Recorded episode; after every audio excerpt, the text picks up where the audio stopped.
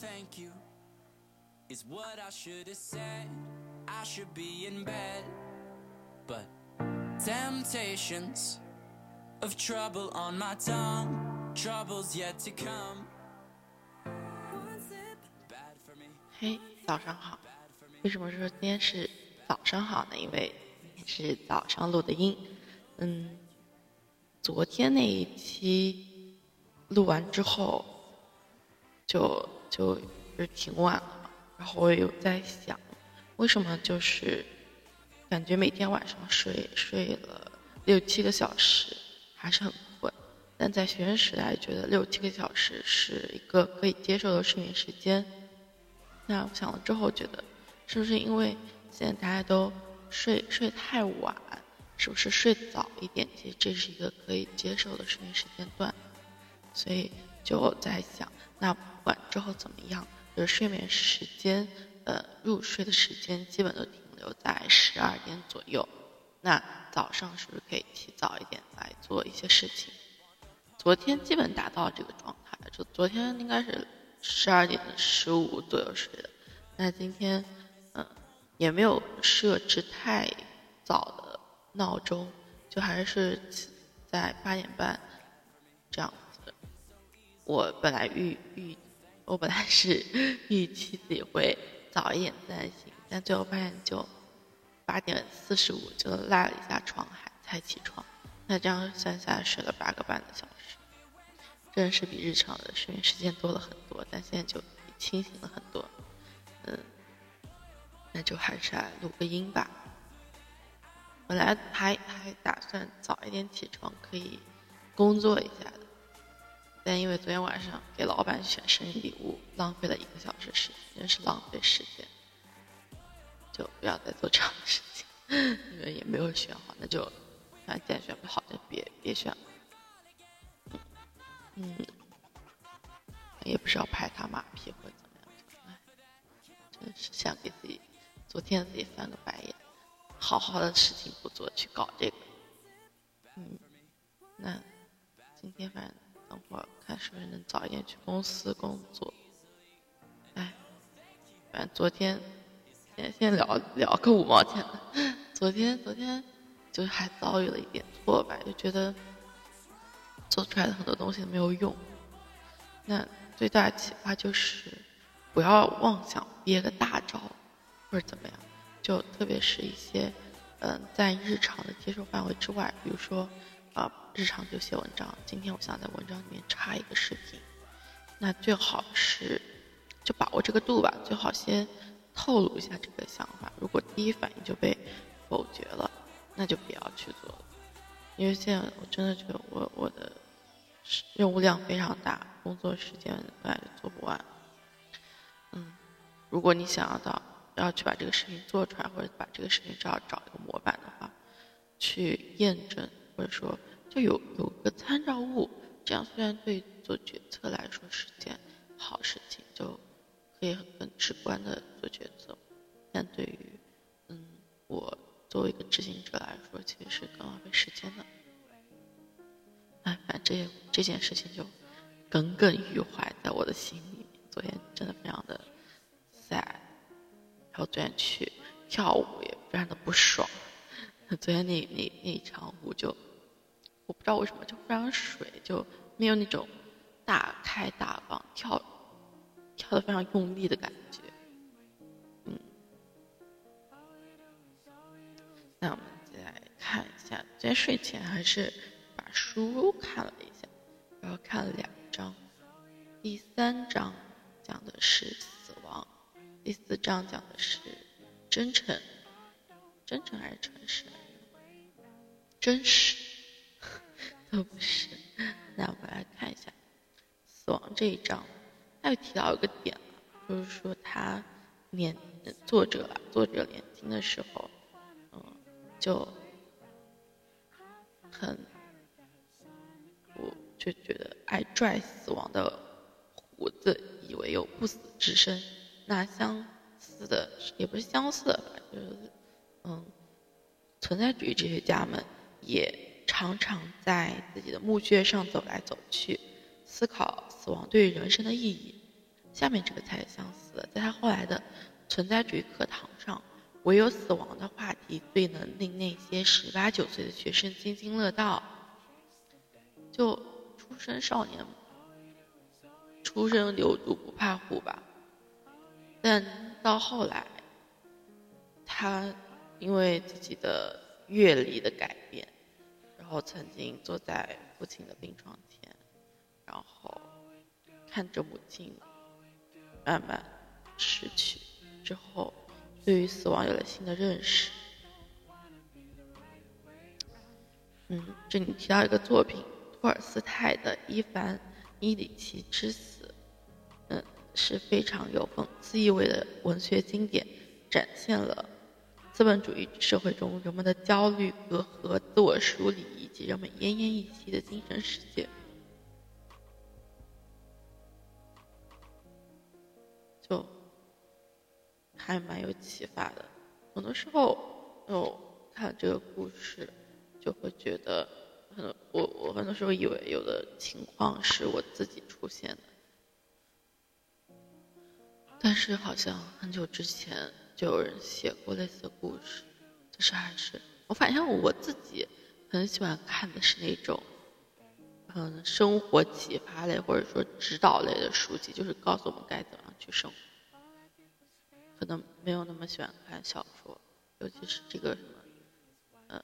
如果是刚才念的那个小说名字，我把它等待看了，我可能不会去看，或者说，可能某个契机才会去看，感觉读完会更陷入一种深深的无力，或者说，那怎么样才能振奋精神，真的好好生活呢？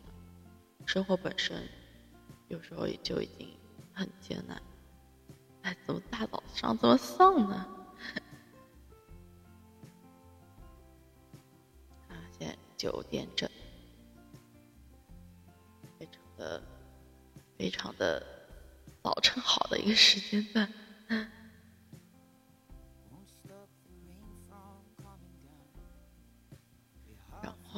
后，死亡给我们的启示这样一句话：嗯，不要对你共度一生的人漠不关心，别和他们争吵，别让他们担心。这就是存在主义哲学家对死亡的。启示，或者死亡对他们的启示吧。下一个章节叫真实，然后章节名下面有一小句话叫做“人生在世，永远也不该演戏作假”。讨论真实的哲学理论有很多，但我不用借助理论就能知道，自己一生中大多数之后都在和成为不真实自我的恐惧较劲，巨大的不安全感。以及为了消除这种不安全感所做出的巨大努力，让我踏入了体育界和学术界。而我觉得自己和这两个领域格格不入，有时事实确实如此。然后有个哲学家，或者畅销书作者盖尔西西伊的短文。那些能预见的成年危机中，有关于真实这样说道：“你想在人生行至半途的时候离开，是不可能什么都带上的。你就如同在搬家，搬离制度的要求和别人的日程，搬离外界的评价和认可。你从各种角色中抽身，进入自我。如果我能给每个生活中抽离的人一份。”送别礼物的话，会送一顶帐篷，一顶供人暂时歇息的帐篷，随时随地可以让人落脚的帐篷。我们每一个人都有重生的机会，成为独一无二的真实自我，自我发现之乐随处可见。就是那个什么中年危机啊，就是什么抛弃自我，然后去寻找真实，抛弃原有的生活，寻找真实的自我。嗯，这种例子最常见的，或者大家都最为人所知的，就是高更的例子。然后毛姆根据高更的例子写成的小说《月亮与六便士》，最最近一些年真的在中国超火，虽然我一直没有去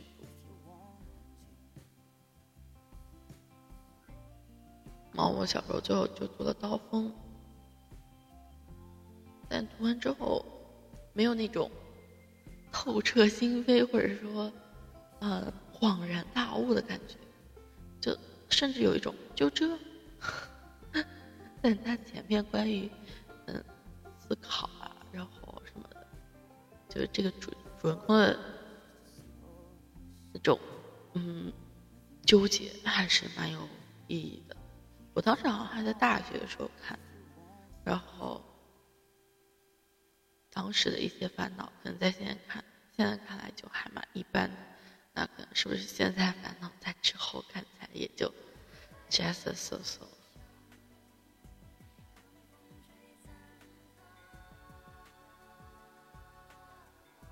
然后还有标记这样两句话，两段话，我们稍微读一下，今天就到这里啦。海德格尔受到尼采、克尔凯郭尔和托尔斯泰的启迪，他没有像前人那样把人分为客体和主体，相反，提到人类时，他创造了一个新词“此在”。这个词翻译过来就是“此时此刻的存在”。海德格尔认为，一个人的本质就是对存在本身的敞开，一个对于存在之意义发问的敞开。没有什么生物会比人类更着迷于生活的意义是什么，亦或是海德格尔提出的“为什么有物存在而虚无不存在”这类问题。萨特在《存在与虚无》中提到：“此在让存在变得虚无，所以当面质问我们存在。”但这这一段话非常的绕口，但是就此在。反正就是哲学家也在研究这种存在主义的问题，就是为什么要存在，然后为什么会提出这种人生意义的问题呢？最后说到，或许把生活过得有条理与真实多少有点关系。虽然真实没有一个准确的定义，但与演戏作假相比，有条理的生活更接近于真实。我们我认识许多这样的人，他们对别人的看法变得置若罔闻，尽管没有表现的矫揉造作，但我并不认为他们是真实的。变得真实就是成为你自己。尼尼采恳请我们成为你自己，这就好比海德格尔敦促我们创造自我。尼采、萨特、海德格尔都认为，我们每个人都融合了文化、感受、经验、别人的评价与己身。我们从这锅大杂烩中创造出自我，仿佛我们的生活是一件艺术品。所以这就变得真实和成为自己，在这里就画上了一个小小的等号。曾经有一段时间就在说生活的意义是什么，那就是我大学的时候就看了一些偏宁静的书。我觉得我现在还印象蛮深刻的，呃，我我最其中最喜欢的一套是，完蛋了，突然哦，我与神对话，我还想说，我最喜欢一套书都忘记它叫什么名字了，呃，最喜欢一套书是与神对话，那看了之后，它里面，我我不是特别记得，嗯，反正几套书大概就这样两。说法就是人生意义到底是什么？一个是成为你自己，找到自己，或者说一个是尽可能去多的体验。嗯，大概会有这样两个答案。那这本书就提到了，所可能我看到现在，我不知道它最后有没有更新，或者说其他的定义，就是也不是也不能说是人生的意义了，就是变得真实，找到找到成为你自己，这还。蛮重要的，我发现我早上就会不自觉的打咂嘴或者怎么样，就会有这样的声音啊。主要是早早上比较恍然大悟还是怎么样？好，那现在十五分钟，我们今天的分享就到这里，那就早安，祝你度过美好的一天。